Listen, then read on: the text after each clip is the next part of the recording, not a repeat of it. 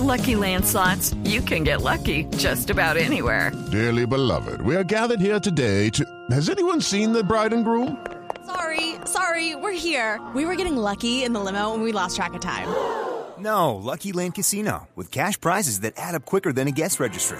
In that case, I pronounce you lucky. Play for free at LuckyLandSlots.com. Daily bonuses are waiting. No purchase necessary. Void were prohibited by law. 18 plus. Terms and conditions apply. See website for details. Aquí comienza Mesa Blue con Vanessa de la Torre.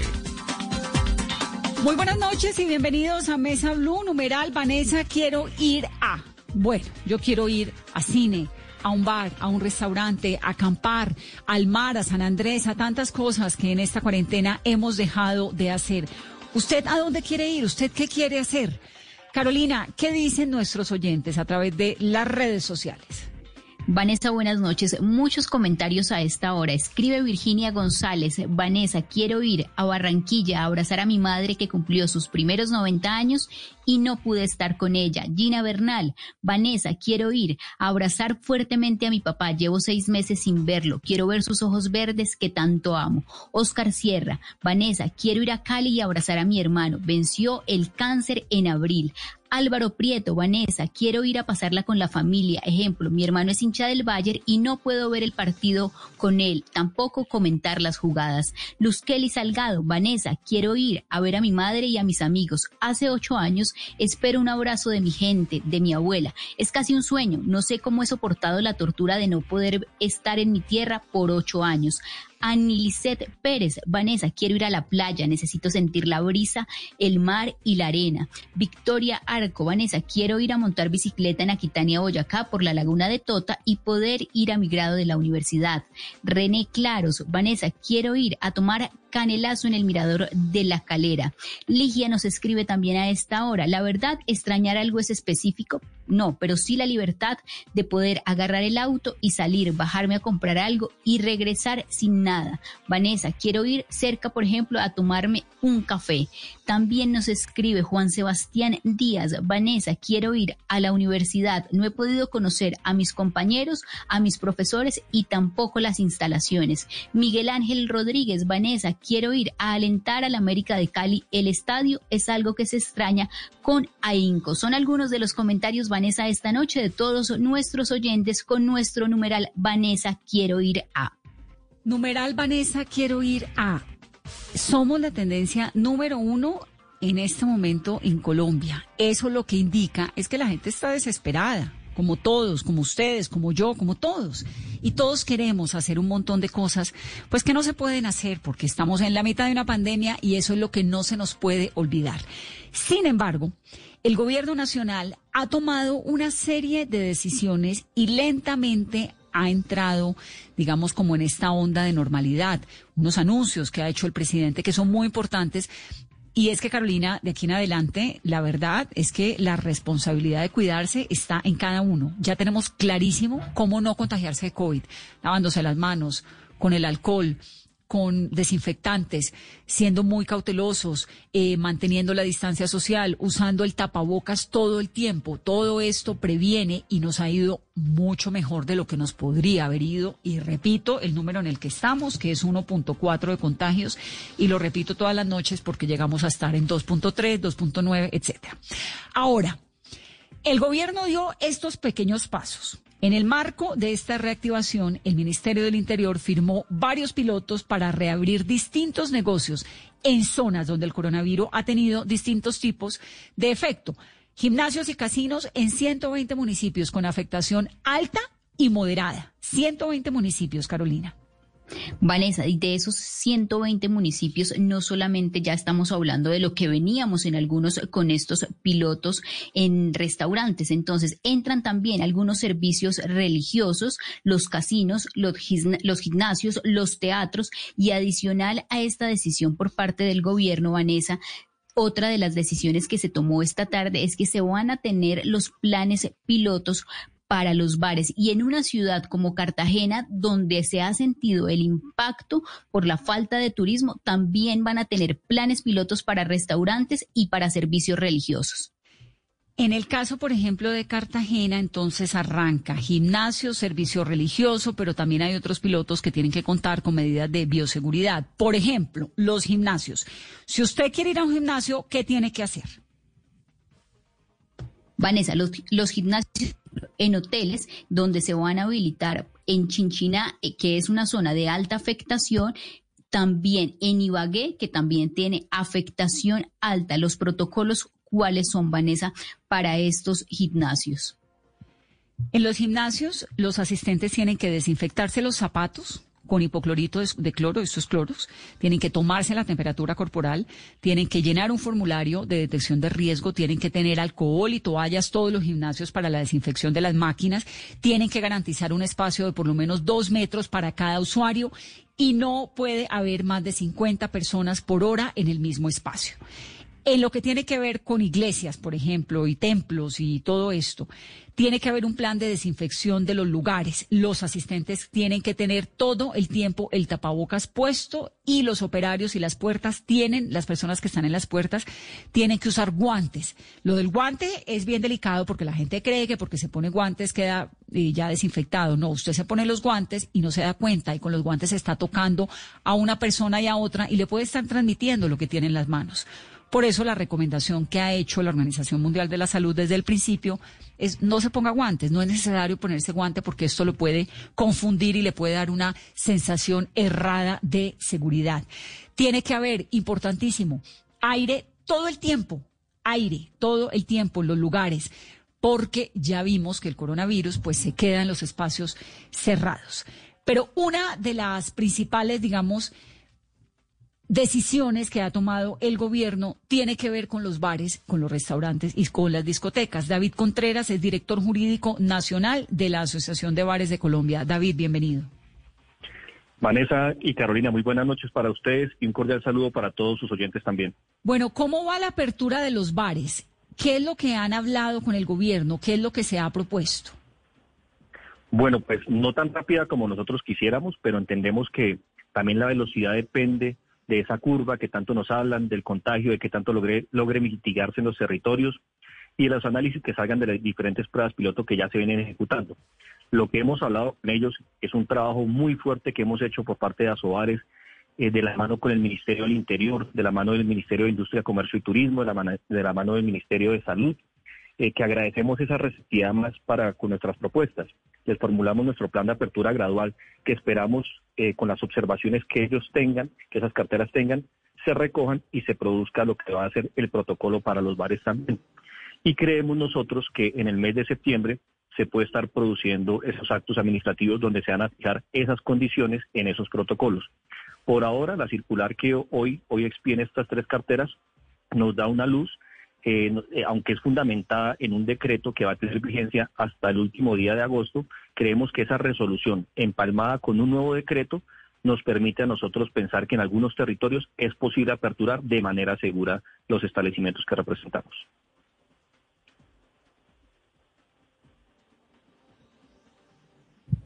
¿Aló? David, y por ejemplo, a los protocolos, ¿qué se ha adelantado y cómo va a ser? Bueno, eh, aún no hay protocolo para bares, para dejar claro eso, ¿no? Aún no hay protocolo para bares. ¿Qué se ha adelantado? Desde el mes de abril, Asobares formuló a los ministerios el plan de apertura gradual. En ese plan de apertura gradual contemplamos un sinnúmero de acciones que buscan mitigar eh, que la gente pueda contagiarse en los establecimientos de comercio. Usted va a encontrar que en los bares ahora en adelante tendrán diferentes tipos de, de actividades o acciones mejor que buscan mitigar ese contagio. Por ejemplo, a la entrada a un bar usted va a encontrar un anfitrión que le va a desinfectar su calzado, sus manos, le va a indicar dónde está la para que para que le expliquemos a la gente, no es que los bares de todo Colombia se van a abrir, digamos, no es que mañana los bares y las los restaurantes y las discotecas del viernes, pues mañana en la noche todo el mundo puede ir de parranda, no hay unas decisiones que tienen que tomar primero los mandatarios locales de cada municipio o de cada región, ¿verdad? Lo solicitan al gobierno a través del Ministerio del Interior y el Ministerio del Interior analiza cómo es la curva de contagios, si la situación está funcionando relativamente en calma o no en ese municipio o en ese lugar y entonces autoriza a los pilotos. Más o menos es así, ¿no? Lo explicó usted de la mejor manera. No es que el- en la próxima semana vayamos a tener todos los bares aperturados y tampoco es lo que Asobares está solicitando. Nunca. Lejos de eso, lo que proponemos es un estudio riguroso de las pruebas piloto, una gradualidad para que primero se implementen las pruebas piloto con restaurantes y gastrobares, un tiempo prudencial para evaluar resultados y que entren los bares. Otro tiempo prudencial para que puedan entrar ya las discotecas. Ese tiempo pues dependerá también de lo que acceda el Ministerio, el Gobierno Nacional, las alcaldías, como usted lo, ha señalado en sus territorios, también evaluar, que eleven esas peticiones, que hagan un filtro, otras revisiones y que miren si es pues posible entrar a aperturar gradualmente los establecimientos tipo bares, re- eh, gastrobares y discotecas. Ahora, ¿cuál es la diferencia entre un bar y un gastrobar? Bueno, punto determinante. Y nosotros celebramos que el gobierno nacional y diferentes gobiernos distritales, municipales, han adoptado ese término. ¿Cuál es la diferencia entonces? El gastrobar es aquel restaurante en donde usted acompaña esa comida de un licor, por ejemplo, de un vino, ¿sí? De una cerveza y que la consume a la par, pero que una vez usted culmina la, comi- la comida, puede extenderse con otra copa más y ahí y hay un desplazamiento o un retiro de la gente del establecimiento. No es la actividad principal la venta de licor, sino la venta de comida en el gastrobar.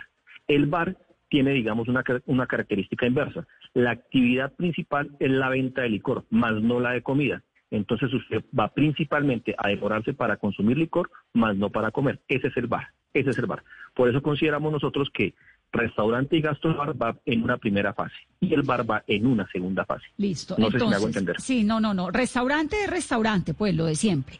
Gastrobar Sí, es donde usted va, tapea, ¿no? Se come unas tapitas, unas cositas pequeñas, puede comer y se toma un par de vinos, que se parece mucho al restaurante. Un poco más, entonces, incluso un poco más de la tapita, puede ir más allá. pues es como entonces un mínimo, un restaurante más pequeño. Sí, un restaurante más pequeño en donde hay, digamos, un acompañamiento más pleno del, del licor. Una, no, permítame el ejemplo, una pasta con una copa de vino. Ok, y Creo el bar pues es el de siempre. la la pa- el sí, bar de una la vez usted culmina, exacto, una vez usted culmina la pasta, puede extenderse con otra copa de vino y ya. Sí, el pero- bar pero sí ya no, es un poco no más se social. emparranda, ¿no? ¿no? No es que tenga la barra con el montón de gente eh, y, No el hay vecino, y el vecino exacto. del lado hablándole y el martini como James Bond. No, eso no pasa en el gastrobar, sino en la mesa uno sentadito más juicioso.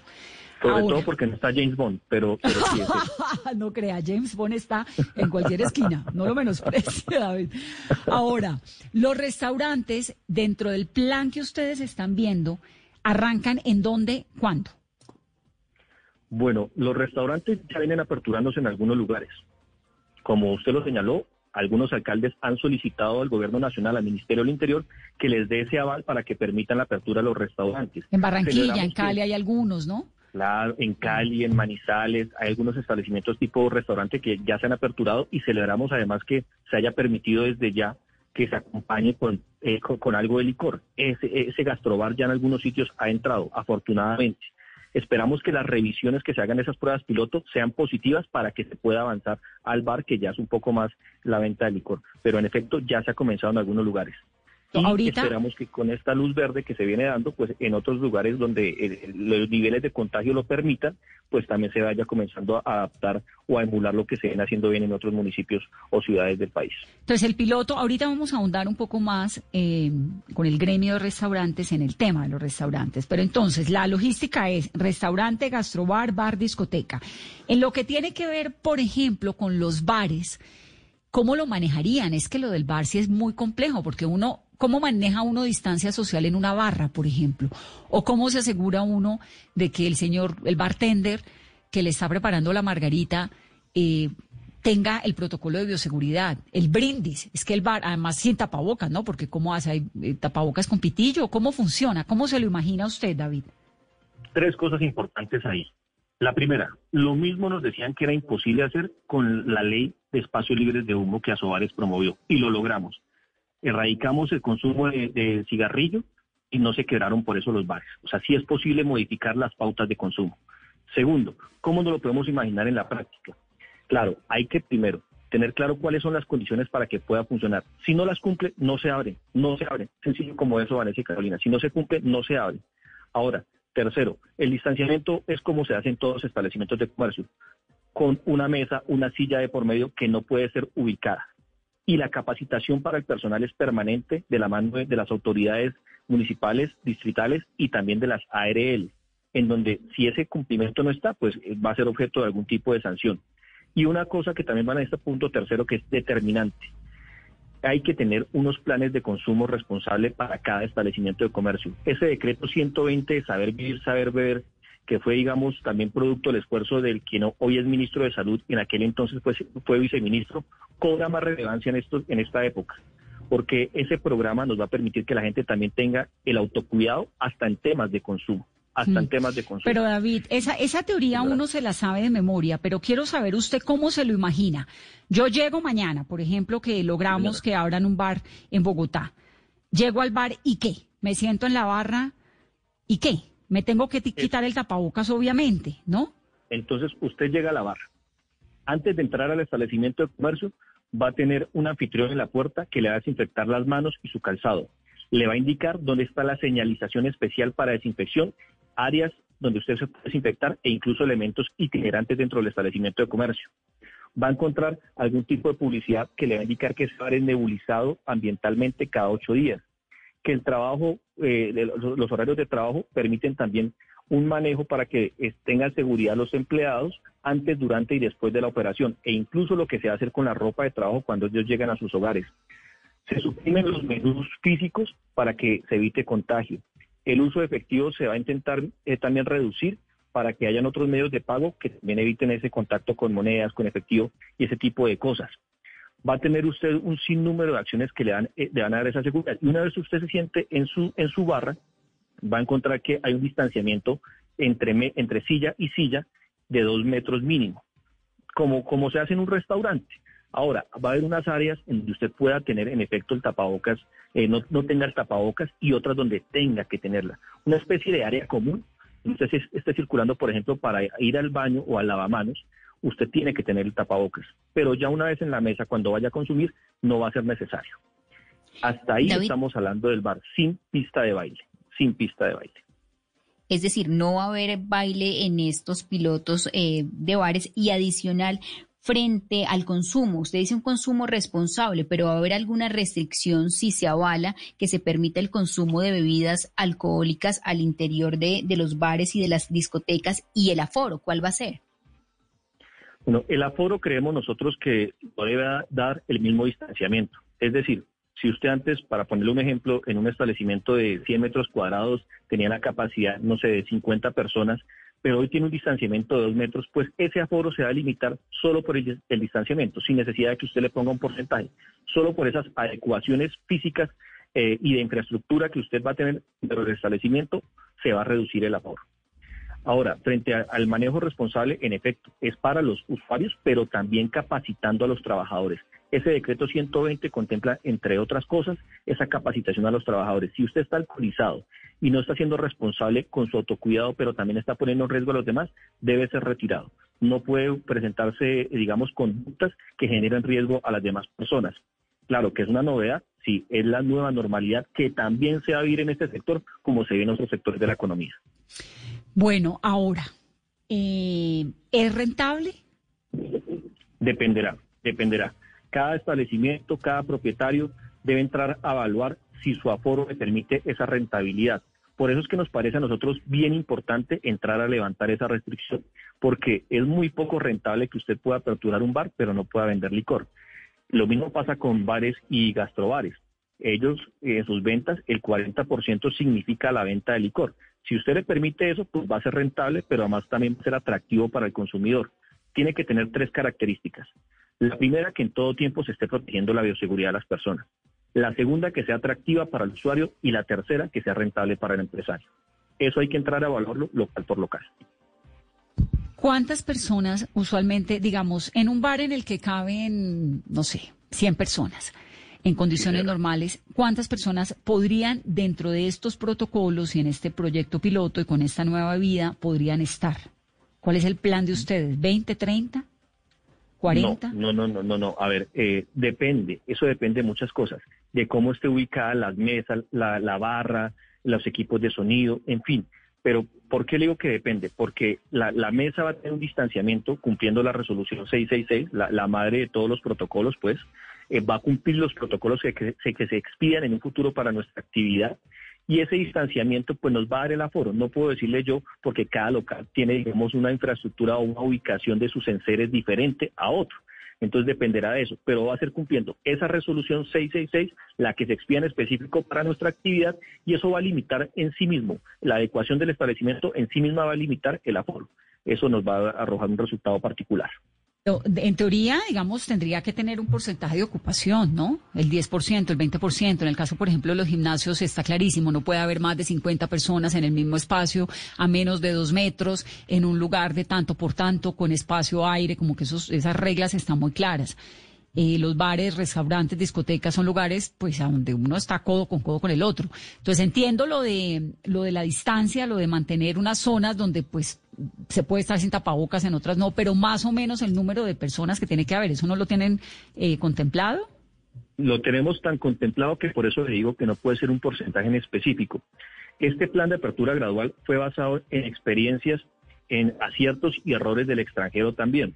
Asobares hace parte de la Asociación Internacional de la Vida Nocturna, ese es el Asobares en el mundo, y vimos casos, por ejemplo, en España, en donde se contempló un porcentaje, un 30% iniciando. Nadie habría, nadie habría. No era ni atractivo para el usuario, ni rentable para el, para el, para el empresario. Entonces, eso tuvo que irse modificando. ¿Qué demostró, digamos, esas experiencias? Que era necesario proteger la bioseguridad con el distanciamiento y que en lugar de imponer un porcentaje, esa ocupación debía darla el mismo distanciamiento. Si usted tiene una mesa a un metro de distancia de otra, pero hoy tiene que tener lados, puede que esté perdiendo una mesa, pero digamos perdiéndola en, en términos de ubicación, pero ganando que vayan unos clientes más seguros porque se están cumpliendo los protocolos. Bueno, vamos entonces a confiar en que esto funcione. Ahora, ¿cómo miden el impacto? Porque es que después uno cómo hace para saber, ¿no? Que eh, hubo un, llegaron más personas contagiadas, no le pueden pedir a uno una PCR antes de entrar a ninguno de estos lugares, ¿no? ¿Cómo miden el impacto? Es correcto, y esa es una pregunta que le agradezco porque además es bien importante. Pues dos cosas. La primera, es recomendable que también se tenga la aplicación de Corona eh, en, cada establecimiento de comercio para que cualquier, digamos, anomalía se vaya reportando y le pueda hacer una trazabilidad, seguimiento a cualquier caso que se pueda presentar. Segundo, para medir el impacto, eh, proponemos esa gradualidad, que primero estén restaurantes, gastrobares, 20 días después, esos 20 días nos permiten a nosotros evaluar los resultados, entren los bares. Después de los bares, 20 días para medir resultados, puedan entrar las discotecas también. Esos 20 días de intervalo entre cada tipología de establecimiento de comercio nos permiten a nosotros eh, evaluar si podemos avanzar, si suspendemos un momento, si retrocedemos pero confiando en que el comportamiento de la gente sea el adecuado y que en estos pilotajes, que los pilotajes son para eso, para recoger datos, analizarlos mirar si se avanza o no, eh, eso nos marque la línea en cómo podemos seguir adelantando pilotajes, pero tampoco de manera permanente, me explico, o sea, un pilotaje no puede ser eterno, sino que se tiene que intentar hacerlo de la mejor manera, eficazmente, de manera tal que se vuelva a la normalidad lo antes posible, en la medida en que las condiciones lo permitan. ¿Cómo les ha ido en otros países? Uno ve esos griegos de parranda, los franceses pues ya más o menos se volvieron a guardar, los españoles por zona, los italianos también por lugares. ¿Cómo le ha ido al resto del mundo en la apertura de los bares y, los espacios públicos de diversión? Hay de todo, ¿no? Hay casos positivos y hay, hay digamos, algunos desaciertos también.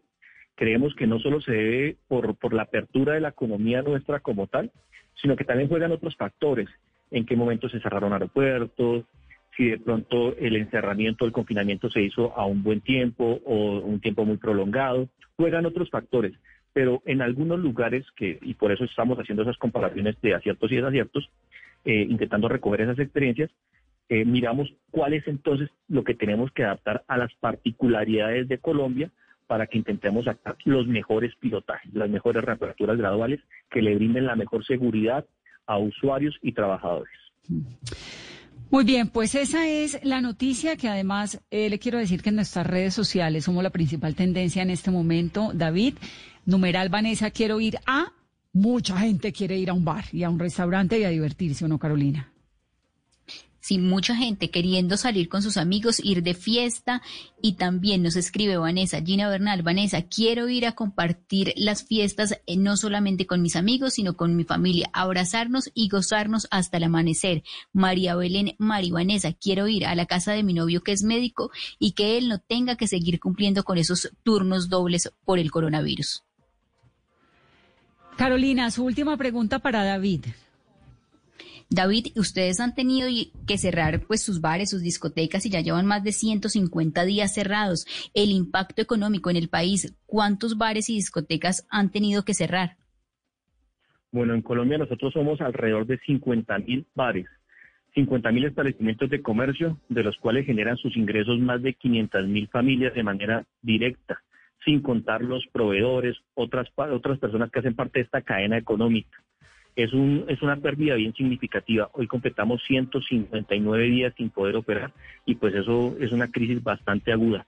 Entonces también en eso la importancia de que los establecimientos se recuperen, los empresarios también, y podamos, aquellos que sobrevivan, porque esto, esto también es importante decirlo, muchos no van a llegar a la orilla, muchos ya se quedaron lamentablemente, pero aquellos pocos que logren hacerlo puedan mantener sus equipos de trabajo y ojalá aquellos que se quedaron contemplen la posibilidad de reabrir sus puertas en un futuro para restablecer también esos puestos, esos puestos de trabajo y seguir apostándole y aportando a la riqueza nacional. Tenemos un estimado de bares y de establecimientos de diversión nocturno que se hayan tenido que cerrar, de persona, de número de personas que han quedado sin empleo o que tienen sus trabajos en riesgo. ¿Ese número lo tenemos? Entonces, que cuando usted tiene la operación a cero, en el caso de los bares, la caja en cero y los 50 mil establecimientos están frenados, pues las 500 mil personas llevan los mismos 159 días sin poder trabajar. Y de esos, en, en, el último observatorio, la cifra, si mal no recuerdo, estaba sobre más del 20% de establecimientos que habían cerrado sus puertas eh, más del 40% que no habían podido llegar a, concertaciones con los dueños de los locales y también se encontraban a puertas de cerrar sus establecimientos de comercio. O sea, es bien preocupante la situación hoy de los bares, más, y más porque están, eh, pues, estamos de últimas en la cola de, los temas económicos de la pandemia, ¿no? Mm, sí, claro, por supuesto. Esto es una situación en la que no hay una sola persona que no haya sentido el impacto económico de alguna manera. Pues David, gracias. Ojalá se puedan abrir y ojalá funcione. Todos queremos ir a un bar, pronto a encontrarnos a James Bond. Además. bueno, Vanessa y Carolina, ustedes muchísimas gracias por el espacio, a sus seguidores por escucharnos. Tengan la plena certeza que vamos a regresar, eh, ojalá muy prontamente y de la manera más segura posible para usuarios y trabajadores. Sí, señor. David Contreras es el director jurídico nacional de la Asociación de Bares de Colombia. ¿Y qué dicen los restaurantes? Guillermo Enrique Gómez es el presidente ejecutivo nacional de la Asociación Colombiana de la Industria Gastronómica, que es ACODRES. Guillermo, bienvenido a Mesa Blue. ¿Cómo están? Buenas noches. ¿Cuántos eh, restaurantes están en ACODRES en Colombia? En Colombia son 10.000 establecimientos, de los cuales 4.400 se ubican en Bogotá. Y de esos 10.000, ¿cuántos han tenido que cerrar? ¿Tiene usted esa cifra? Sí, por supuesto. Nosotros estamos ya en una lamentable cifra de 4.800 establecimientos cerrados entre nuestros afiliados, lo cual es casi la mitad de nuestros afiliados y eso es un, una, cifra bien preocupante porque estamos hablando de la parte formal de la industria. Si proyectamos las cifras a la informalidad que es muy alta, pues se vuelven más dramáticas. Claro, es casi la mitad, ¿no? Y esos, esos sitios, esos restaurantes que cerraron por el momento en la cuarentena, ¿posibilidades de que los vuelvan a abrir? No las hay, de hecho ya, ya digamos, pues muchos ya no volverán a abrir porque tuvieron que liquidar eh, personal, vender el inventario, entregar locales y pues ya digamos volver va a ser muy complicado. Pero pues ya estamos teniendo unas luces de esperanza muy importantes en los pilotos que se han reabierto.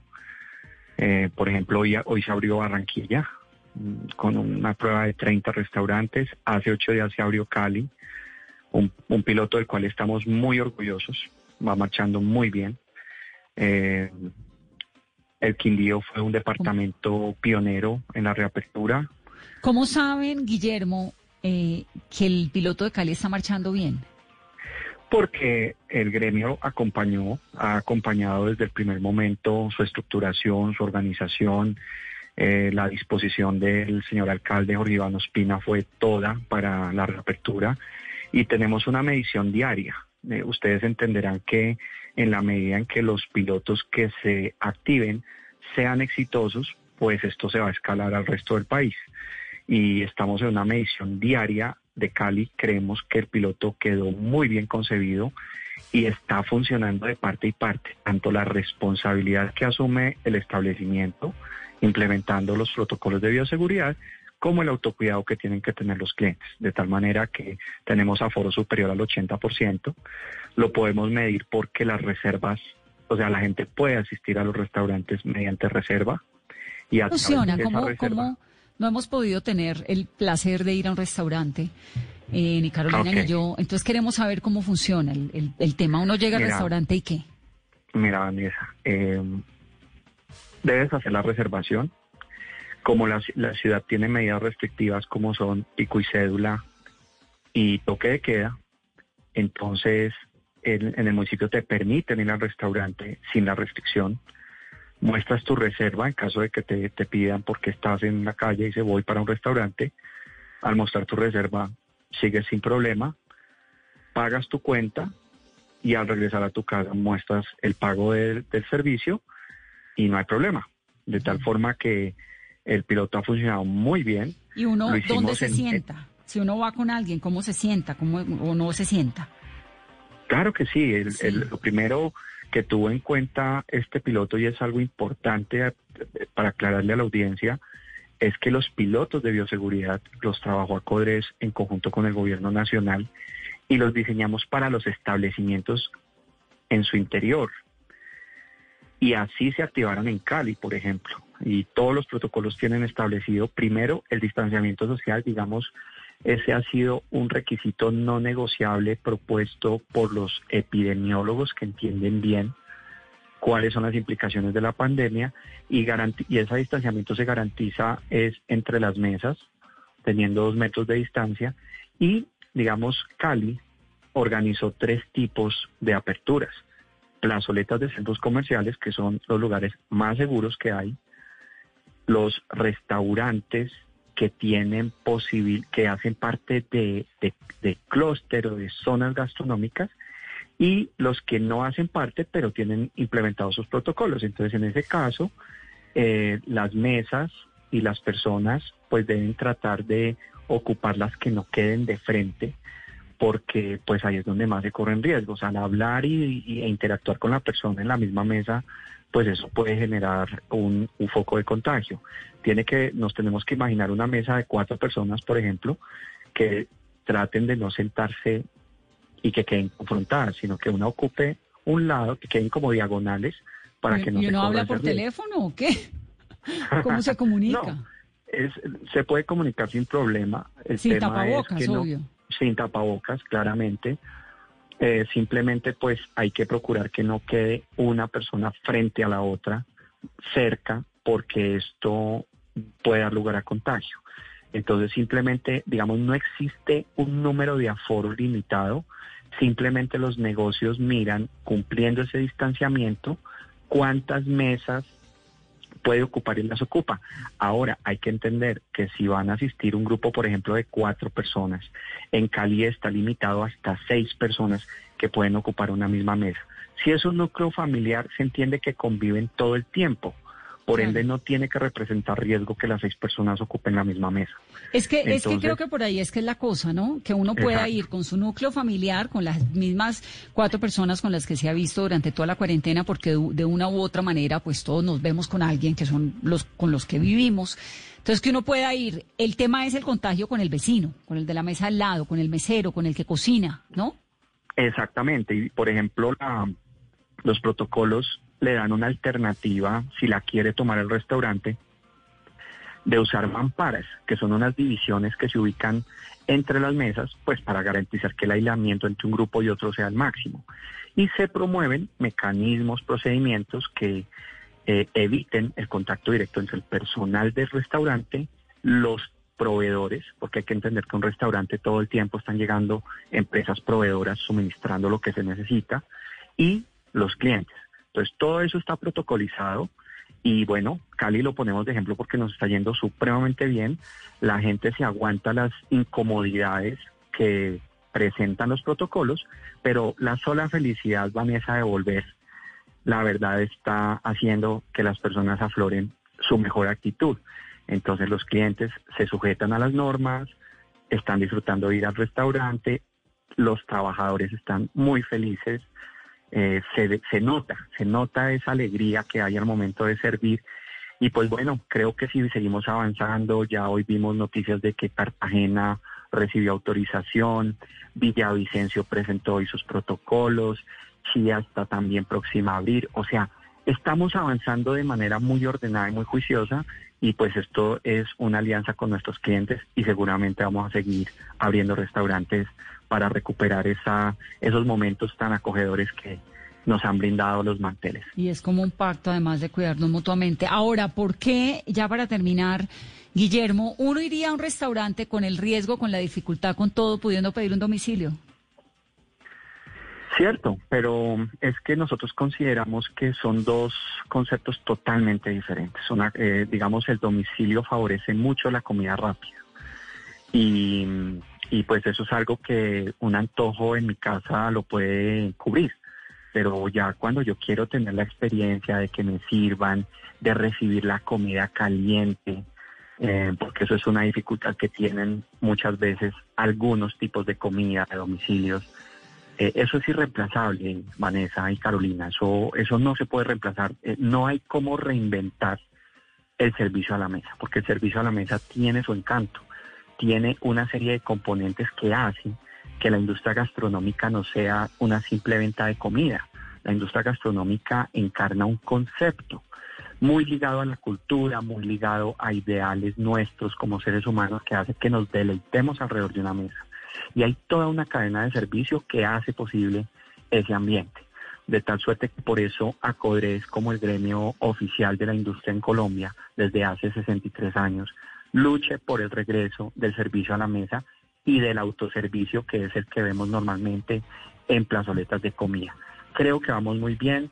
Termino con compartirles que el pasado martes le elevamos una carta al señor presidente solicitándole que ya es hora de abrir, no aguantamos más, nuestros negocios están pasando una situación ya al límite y creemos que, miren, antes de que existiera la pandemia, nosotros ya sabíamos de protocolos de bioseguridad y ya los aplicábamos porque la ley no lo exige.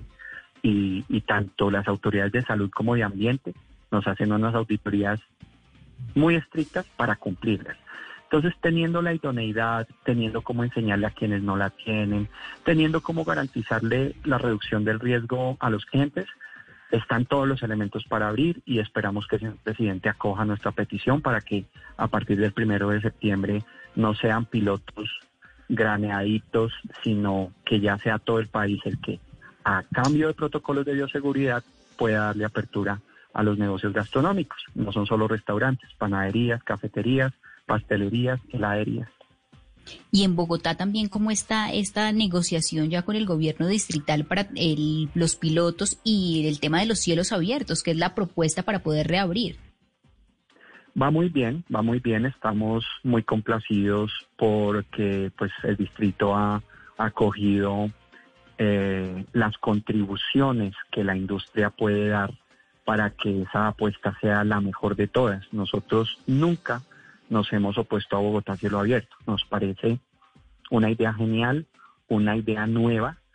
Va a activar una cultura que no tenemos en Bogotá, que es la de comer en la calle, como si funciona en otras ciudades del mundo, sino que nosotros estábamos insistiendo que eso no es reapertura de restaurantes. La reapertura de restaurantes es lograr el servicio a la mesa y el autoservicio al interior de los establecimientos y en las plazoletas de comida y ya estamos muy sintonizados, estamos haciendo un trabajo conjunto muy bueno que confiamos que tenga una concreción de unas acciones eh, muy positivas que nos permitan en Bogotá una gran reactivación porque pues esta es una ciudad en donde en gran parte de los sectores productivos, no solo la gastronomía, el peso de la productividad es muy alto. En el caso de la gastronomía, el 44% de la productividad del sector se concentra en Bogotá. Entonces, para nosotros es determinante que funcione el, mejor modelo posible de reapertura de restaurante.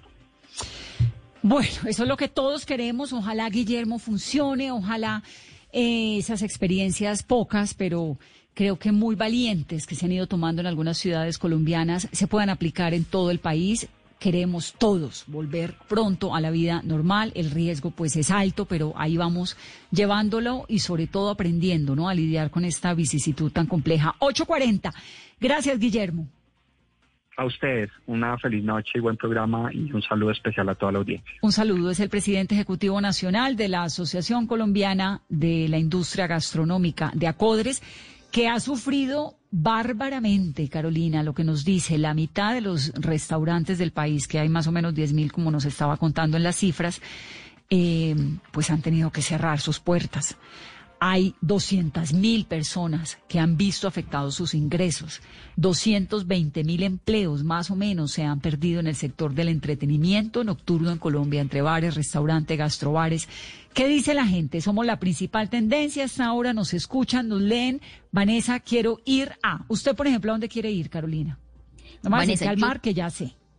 No, no, no, Vanessa. Yo en este momento quiero ir a poder celebrarle el cumpleaños número 98 a mi abuelo, llevarle su regalo como todos los años, su torta y ese abrazo fraterno de siempre. Hello, it is Ryan, and I was on a flight the other day playing one of my favorite social spin slot games on chumbacasino.com. I looked over the person sitting next to me, and you know what they were doing? They were also playing Chumba Casino. Coincidence? I think not. Everybody's loving having fun with it. Chumba Casino is home to hundreds of casino style games that you can play for free anytime, anywhere, even at 30,000 feet. So sign up now at chumbacasino.com to claim your free welcome bonus. That's chumbacasino.com and live the Chumba life. No purchase necessary. BGW. Void were prohibited by law. See terms and conditions 18 plus.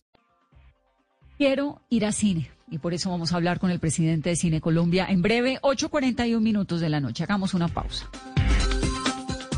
Todos tenemos un reto, algo que nos impulsa, eso que nos hace levantar de la cama todos los días, un sueño que nos lleva al límite y nada más importa. No importa el dolor, ni la frustración, no importa el tiempo. Un reto que es a la vez nuestro combustible y nuestra obsesión. Porque nada se consigue de la noche a la mañana. Este es mi reto. ¿Cuál es el tuyo? Pasta Sonia, sabor y energía que te hacen mejor. Trabajamos pensando en usted.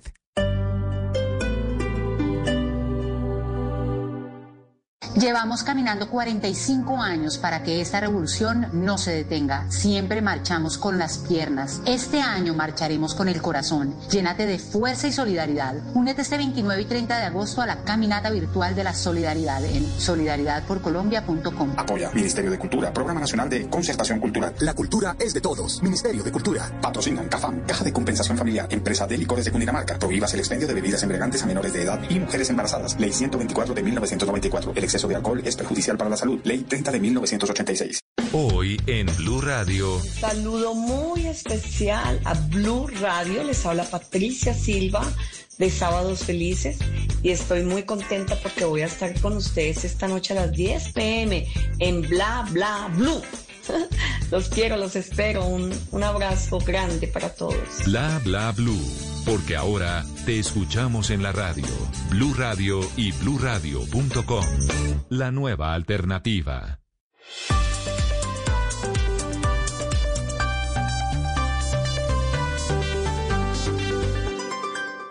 Estás escuchando Blue Radio. Aprovecha este espacio para descubrir nuevas pasiones. ¿Sabes tocar algún instrumento? ¿Te gusta pintar? ¿Cocinar? Es tiempo de cuidarnos y querernos. Banco Popular. Siempre se puede.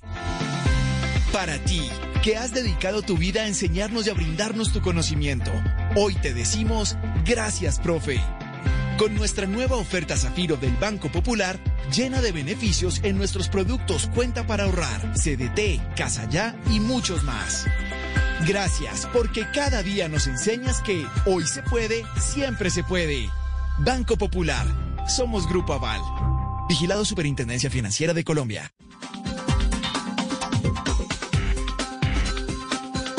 8.44 minutos de la noche, volver a cine. Qué gran felicidad, numeral. Vanessa, quiero ir a yo realmente quiero ir a cine. ¿Cómo funcionan las salas de cine ahora cuando arranque todo este cambio que ha habido? ¿Dónde se sienta uno? ¿Se pueden comprar crispetas a la entrada o toca llevarlas? Munir Falá es el presidente de Cine Colombia, que además, Munir, me encanta saludarlo. Primero lo saludo. Vanessa, muy buenas noches. Munir, ¿qué pasó con lo del autocine que me parecía un proyectazo? Porque además usted ha hecho lo de la Ruta 50, que es tan divino, pero ¿en qué quedó el autocine? Empecemos por ahí. No, ya yo creo que ya con la última resolución del gobierno ya estamos al otro lado, ya estamos en manos de los alcaldes respectivos. Hay mucho interés sobre todo en el de Chía y el de Cali y aspiramos a que la semana entrante por fin ya logremos abrir esos dos al público. El de Bogotá es un poquitico más complicado. Listo. ¿Y el cine entonces cómo es? ¿Cómo se lo sueña usted?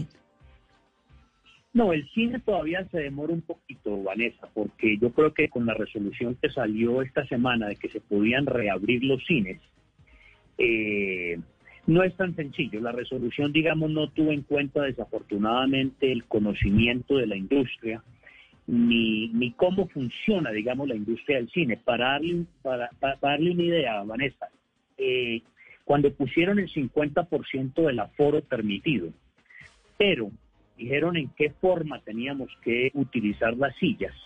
Eso limita a que cada sala no tendrá nunca ni podrá tener un aforo superior al 16%, imagínense. O sea que solamente el 16% de las sillas de cada sala estarían disponibles. Además se prohibió la venta de alimentos. Entonces la crispeta no, pero uno la puede llevar o tampoco. No, no, no, no, no se puede entrar ni se puede comer, digamos, en las salas de cine como está la resolución. O sea que desafortunadamente toca todavía una reunión con el gobierno para que el gremio ya le envió a los ministros una comunicación en el día de hoy donde les hace ver, digamos, cuáles son las equivocaciones que se cometieron en la resolución para ver si hay una reconsideración y, se puedan pues abrir las salas de cine cuando en la, a la mayor brevedad. Entonces, la propuesta que le hace el gobierno a ustedes no les parece viable, no les parece rentable, si le entiendo, Munir. No, es que es, prácticamente imposible, porque lo que dice la resolución es que no se puede utilizar sino el 16% de las sillas por sala, y además que no se puede vender alimentos, y la parte de alimentos es una es una de las divisiones eh, tan importantes como la taquilla. Claro, pero eso no, es mejor que nada. No, porque curiosamente no tendríamos ni taquilla ni comida y digamos operando de esa manera sería inclusive mucho más costoso que no hacer nada, que estar cerrados como hemos estado estos cinco meses. Porque el funcionamiento de la sala de cine supongo que implica un gasto importante, ¿no? Claro, la operación del cine tiene unos gastos fijos sumamente altos, el gasto de personal es bastante alto y para atender, digamos, por función 10, 12 personas eh, pues no se justifica, Vanessa. ¿Cuántas personas caben en una sala de cine en condiciones normales? Una sala normal. Pues, Depende de la sala. Nosotros tenemos salas que van desde 70 sillas a, a 250 sillas. Digamos, hay un promedio de 200 sillas por sala en el país. Hay 1.200 pantallas de cine en Colombia. Entonces, y el, el, el, proyecto que pone, que propone el gobierno es el 16% también porque tiene que ver con el aire, supongo con el lugar encerrado? No, el aire es otra cosa. O sea, esa es otra. ¿Cuál, es el argumento del, del, del, gobierno para el 16% cuando en bares, por ejemplo, el aforo pues es mayor? Uno diría en un bar o en un restaurante eh, uno está sin tapabocas, el cine se puede ver con tapabocas, al fin de cuentas, ¿no? Claro, pues a ver, inclusive le voy a responder de esta manera. Sería mucho más eficiente, permitiría más gente si nos dicen que tiene que, tiene que existir dos metros de distancia entre cada una de las personas que estén sentadas en la sala. ¿Cómo eso sería cuántas sillas en la mitad? ¿Que eso sería que dos sillas de por medio? No, tenemos, nosotros habíamos eh, hecho una planeación estimando dos metros de distancia de cada persona y nos daba más o menos un 32, 33 eh, por ciento de aforo. Pero con, la, con lo que reglamentó la resolución de una fila, digamos, de por medio vacía y dos, dos sillas laterales, pues da una ocupación del 16%, con lo cual es, imposible, obviamente, abrir una sala de cine así. Entonces es una persona, dos asientos vacíos al lado, otra persona y la, y la fila de atrás vacía y luego las otras personas.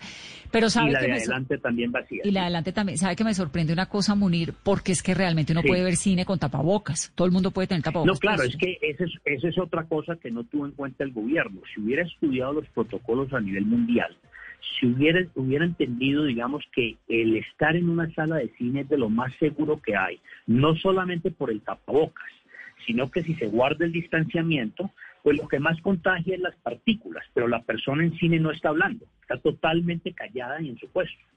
Entonces no existe, digamos, ese peligro, como sí puede existir en, en otro tipo de, de actividades. Listo. Entonces me parece que la noticia de esa entrevista es que a ustedes en los cines no, pues no le juegan, no le van a esa propuesta que ha hecho el gobierno por el momento y van a tratar de entrar en un diálogo que permita, pues obviamente, un acuerdo para poder abrir las salas eh, eventualmente. Ahora, en el mundo, las experiencias, ¿qué sabe usted que se la pasa eh, tratando como de, de ver esas experiencias en otros lugares? ¿Cómo va el cine en, en Italia, en Francia? Pues digamos, En en, Nueva York, términos por ejemplo. generales, en términos generales, eh, no muy bien. Le doy un ejemplo muy concreto. La, la tercera compañía más grande del mundo es Cinemark.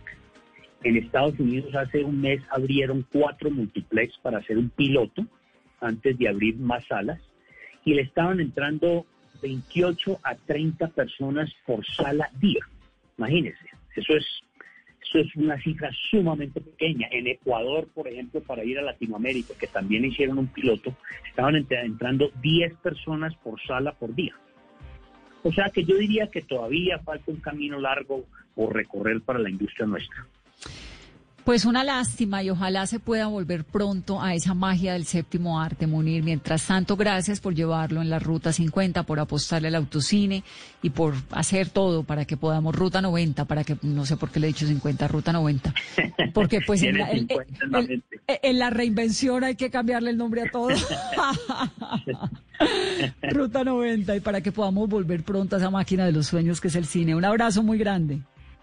Muchas gracias, Vanessa, y muchas gracias por esta oportunidad. Un gusto. 8.51 minutos de la noche.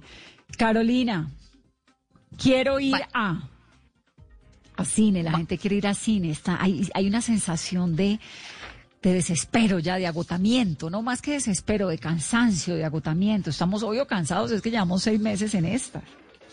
No, y que la gente, Vanessa, tiene todas las ganas infinitas de poder salir, pero salir sin miedo. Aún hay ese temor de prefiero quedarme en la casa viendo Netflix, es algún comentario que acabamos de leer, porque la gente tiene miedo, pero también quiere salir, quiere poder abrazar a su familia, quiere poder pasar un fin de semana en tierra caliente.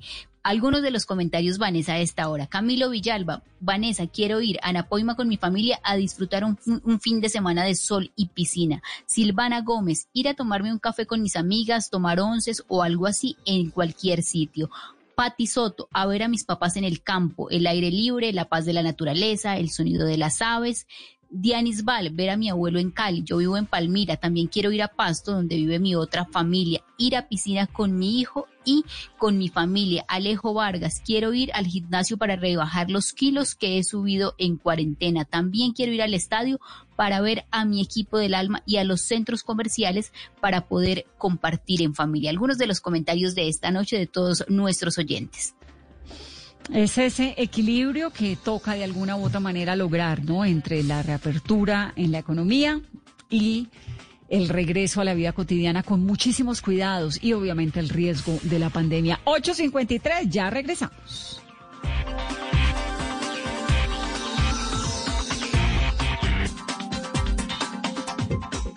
En Blue Radio, tiempo para lavarnos las manos.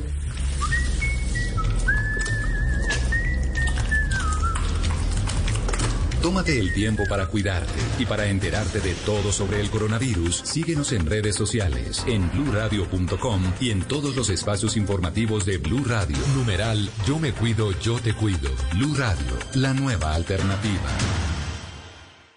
Hoy en Blue Radio. Saludo muy especial a Blue Radio. Les habla Patricia Silva de Sábados Felices y estoy muy contenta porque voy a estar con ustedes esta noche a las 10 pm en Bla Bla Blue.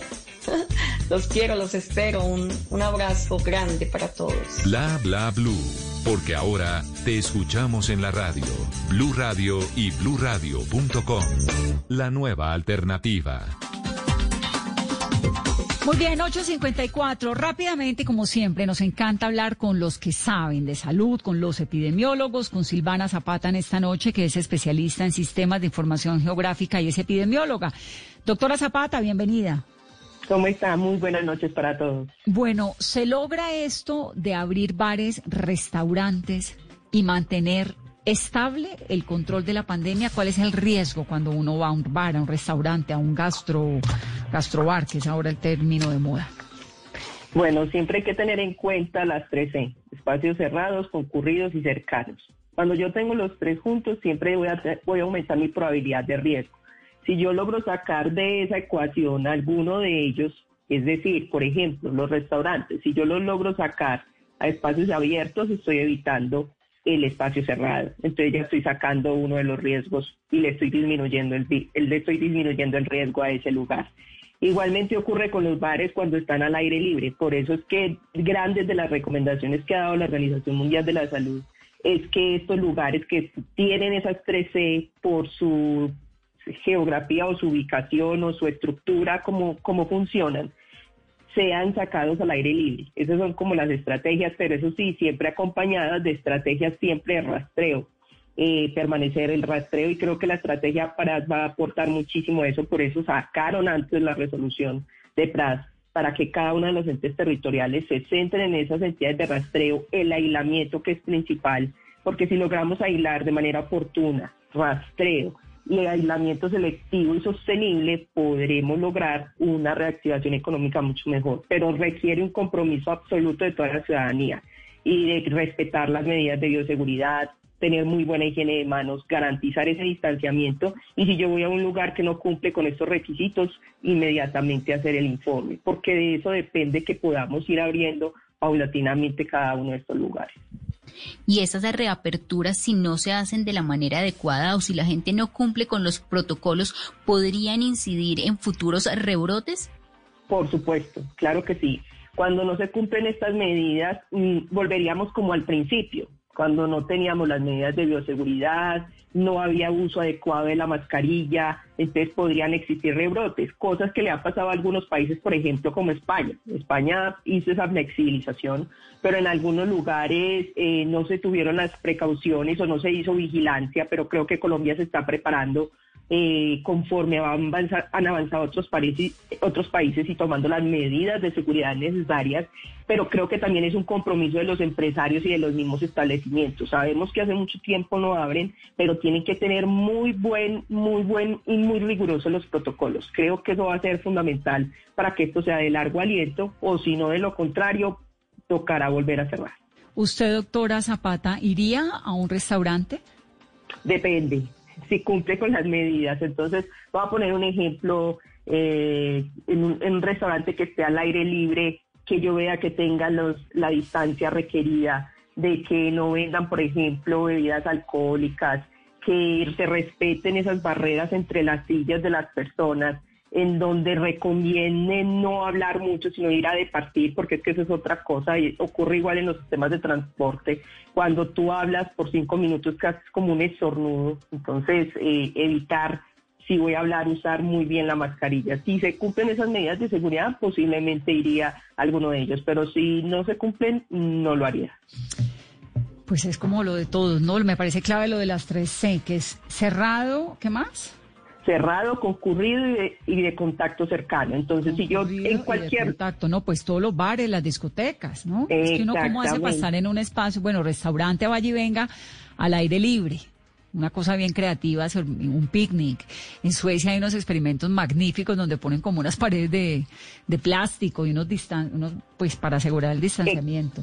Noruega, los igual, pero un bar con los cines. En un bar es más complejo, pero algunos dicen que van a sacar los bares al aire libre. Pues, si el bar es al aire libre, sí. Ah, pero si el bar pero si el bar sigue siendo en el espacio cerrado y aparte de todo tiene aire acondicionado recirculante, eso aumenta la probabilidad de contagio. Entonces, si yo soy un usuario de estos lugares y yo veo que es en un espacio cerrado, Yo como ciudadano no debería entrar en ese lugar, porque yo sé de que los bares como son un espacio cerrado, concurrido y de contacto cercano, y adicionalmente hay aire recirculante que es mucho más peligroso, entonces yo aumento mucho más mi probabilidad de contagio. Por el contrario, si veo que está al aire libre, no hay aire acondicionado, guardan la distancia y cumplen con los protocolos que el Ministerio ha emitido, posiblemente si sea, si sea oportuno. ¿Cierto? Pero todo esto es todo esto son pilotos. Tenemos que mirar cómo nos dan nuestros pilotos y siempre ir que acompañados de que las entidades territoriales hagan las acciones de PRA, prueba, rastreo de aislamiento selectivo sostenible, porque sin esas estrategias es poco probable que vayan a funcionar eh, las aperturas. Me queda una pregunta, ¿por qué el aire acondicionado o el espacio cerrado con el aire es complejo? Eh, las, porque los aires acondicionados que recirculan, voy a hacer un ejemplo, estás en un espacio cerrado, eh, estás conversando, te quitas la mascarilla y se te olvida o te la pones mal y te la pones por debajo de la barbilla y empiezas a conversar. Esa, eh, hay estudios que confirman que han habido rebrotes o brotes dentro de estos establecimientos. ¿Por qué? Porque esas gotas, que a veces pueden ser, si tienes un tono de voz bastante alto, puede irse por el aire acondicionado y si, es, y si no es recambiable el aire, es decir, que recircula, va a recircular continuamente esas gotas. ¿Cierto? Entonces, por por lo tanto las personas podrían contagiarse más fácil. hay bastantes estudios, incluso algunas recomendaciones que nosotros en un grupo dimos para el transporte, sugerimos que si el aire acondicionado es que entra por el techo y sale por la parte inferior, no había problema, o si tienen un recambio en menos de cinco minutos también, pero hay algunos que no cumplen esas condiciones. ¿Y el cine con tapabocas todos?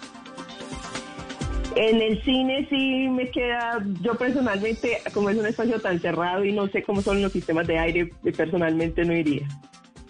Muy bien, doctora. Pues gracias por estar esta noche aquí con nosotros en Mesa Blue. Gracias a ustedes por escribirnos, por desahogarse. Además, saben que nuestro programa y nuestras redes y nosotros somos eso, un espacio en el que podemos hablar todas las noches. Lo leemos. Numeral Vanessa, quiero ir a. Ay, yo quiero ir a todo. Qué delicia. Ojalá pase esto muy pronto, pero que salgamos de la mejor manera, cuidándonos siempre. Nueve, un minuto. Feliz noche. Hello, it is Ryan, and we could all use an extra bright spot in our day, couldn't we? Just to make up for things like sitting in traffic, doing the dishes, counting your steps, you know, all the mundane stuff. That is why I'm such a big fan of Chumba Casino. Chumba Casino has all your favorite social casino style games that you can play for free anytime, anywhere with daily bonuses. That should brighten your day a little. Actually, a lot. So sign up now at chumbacasino.com. That's chumbacasino.com. No purchase necessary. Group. Void were prohibited by law. See terms and conditions. 18 plus.